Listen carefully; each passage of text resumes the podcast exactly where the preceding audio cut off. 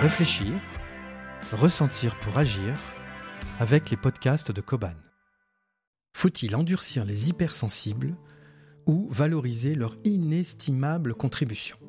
Ton sensible, c'est vrai, et les autres pas qui tu es.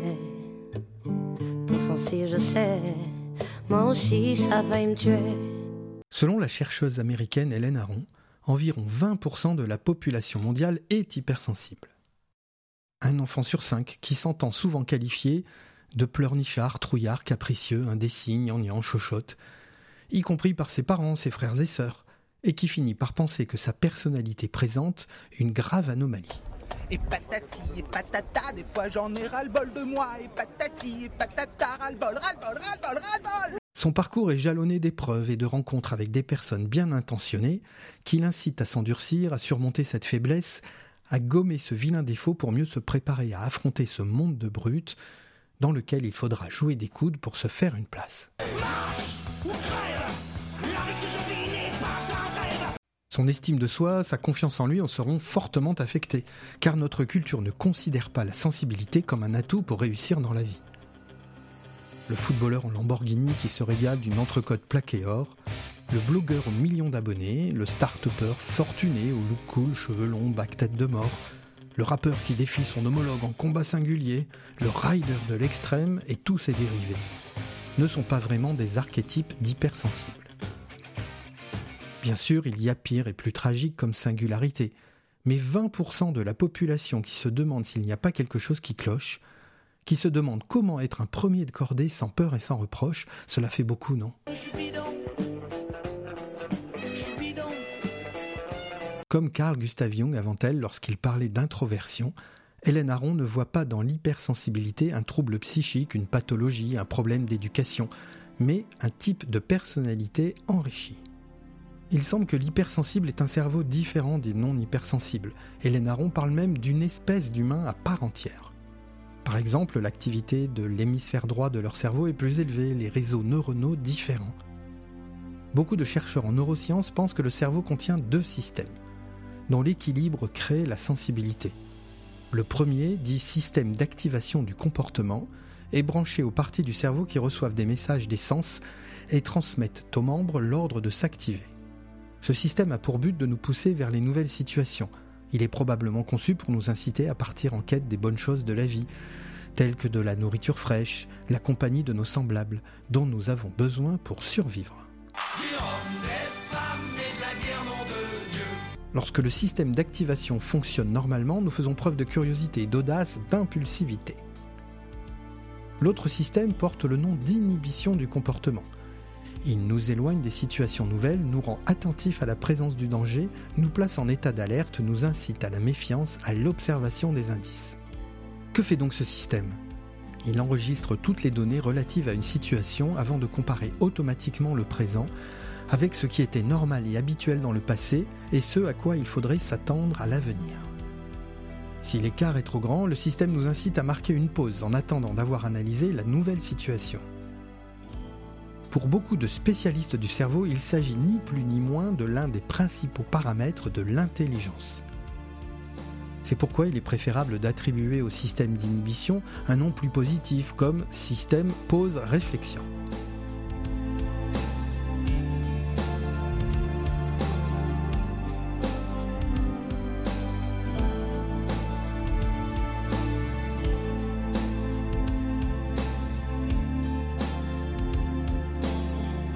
Imaginons les réactions d'une personne dont le système de pause-réflexion est plus actif que celui de la moyenne.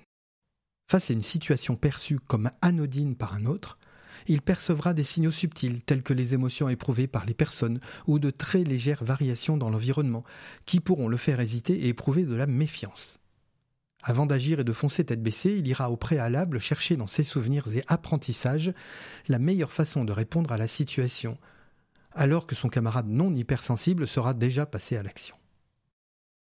Certaines personnes sensibles ont un système de pause-réflexion de puissance moyenne, associé à un système d'activation encore plus faible.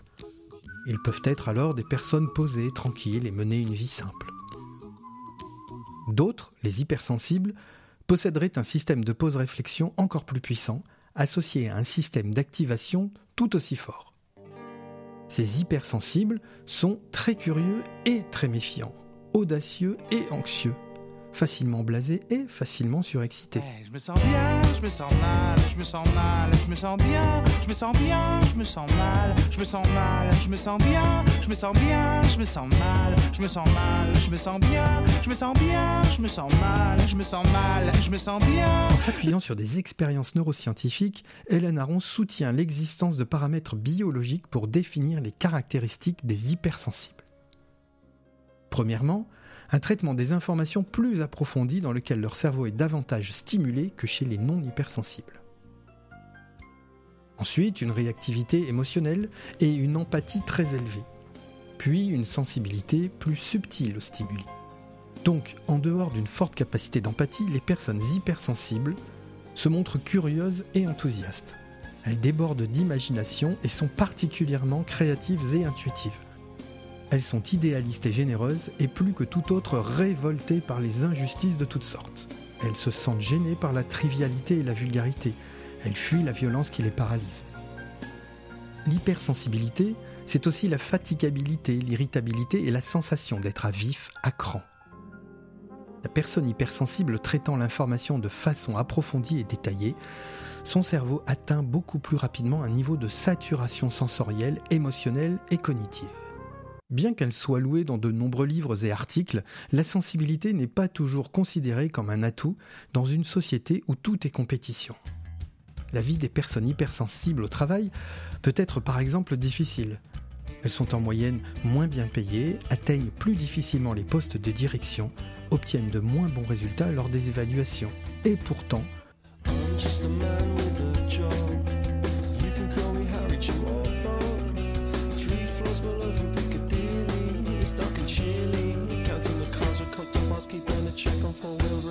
tout corps social, y compris l'entreprise, a besoin d'elle.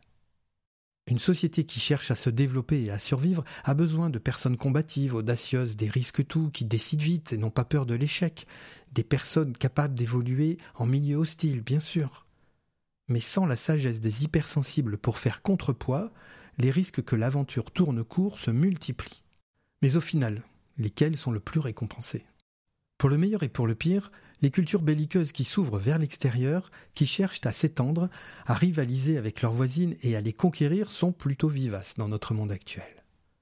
La raison est simple, lorsque deux cultures entrent en contact, c'est tout naturellement la plus belliqueuse qui l'emporte. Mais cela a-t-il été toujours le cas? Pour la plus grande partie de la planète, tout a commencé dans les steppes d'Asie, berceau de la culture indo-européenne. Ces nomades cavaliers survivaient en s'appropriant de plus en plus de chevaux et de bétail qu'ils dérobaient généralement à leurs voisins. Il y a environ 7000 ans, ils pénétrèrent en Europe. Un peu plus tard, ils atteignirent le Moyen-Orient puis le sud de l'Asie. Avant leur arrivée, la guerre, l'esclavage, la royauté, la domination d'une classe sur une autre étaient pratiquement inexistants.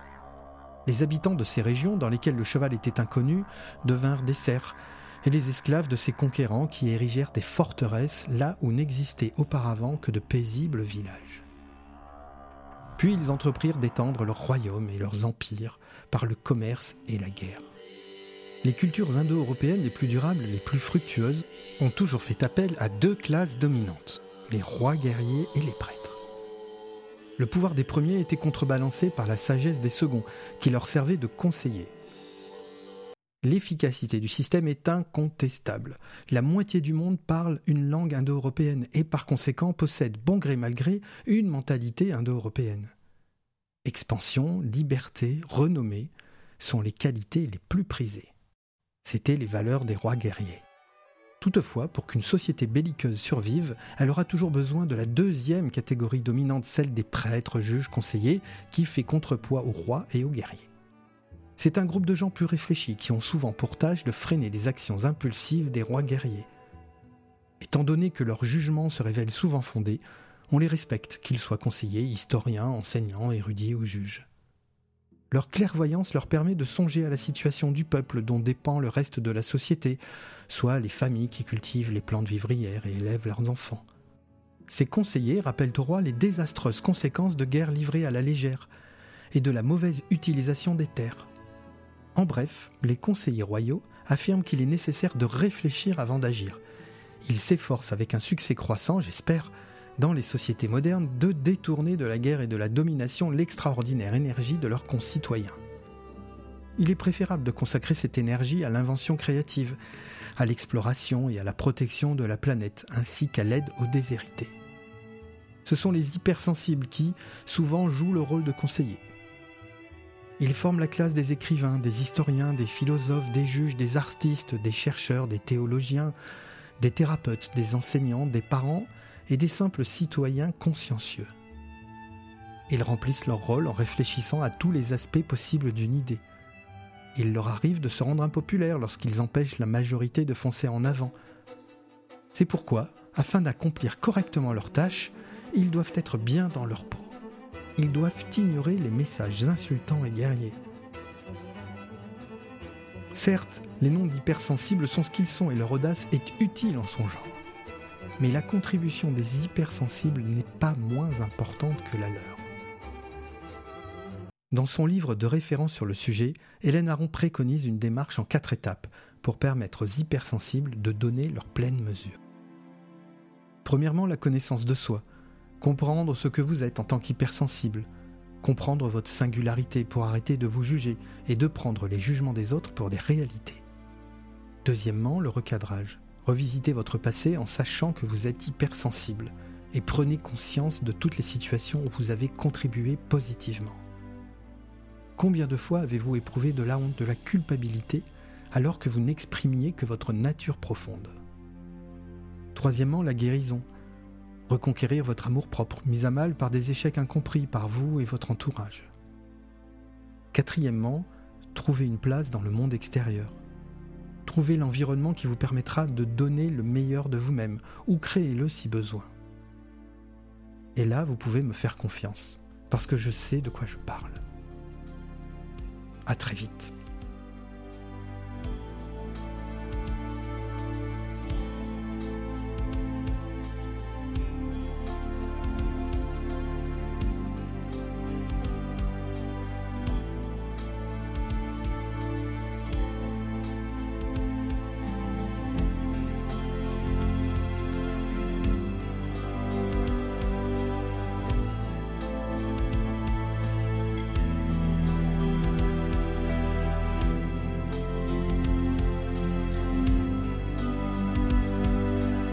Merci d'avoir écouté cet enregistrement jusqu'au bout.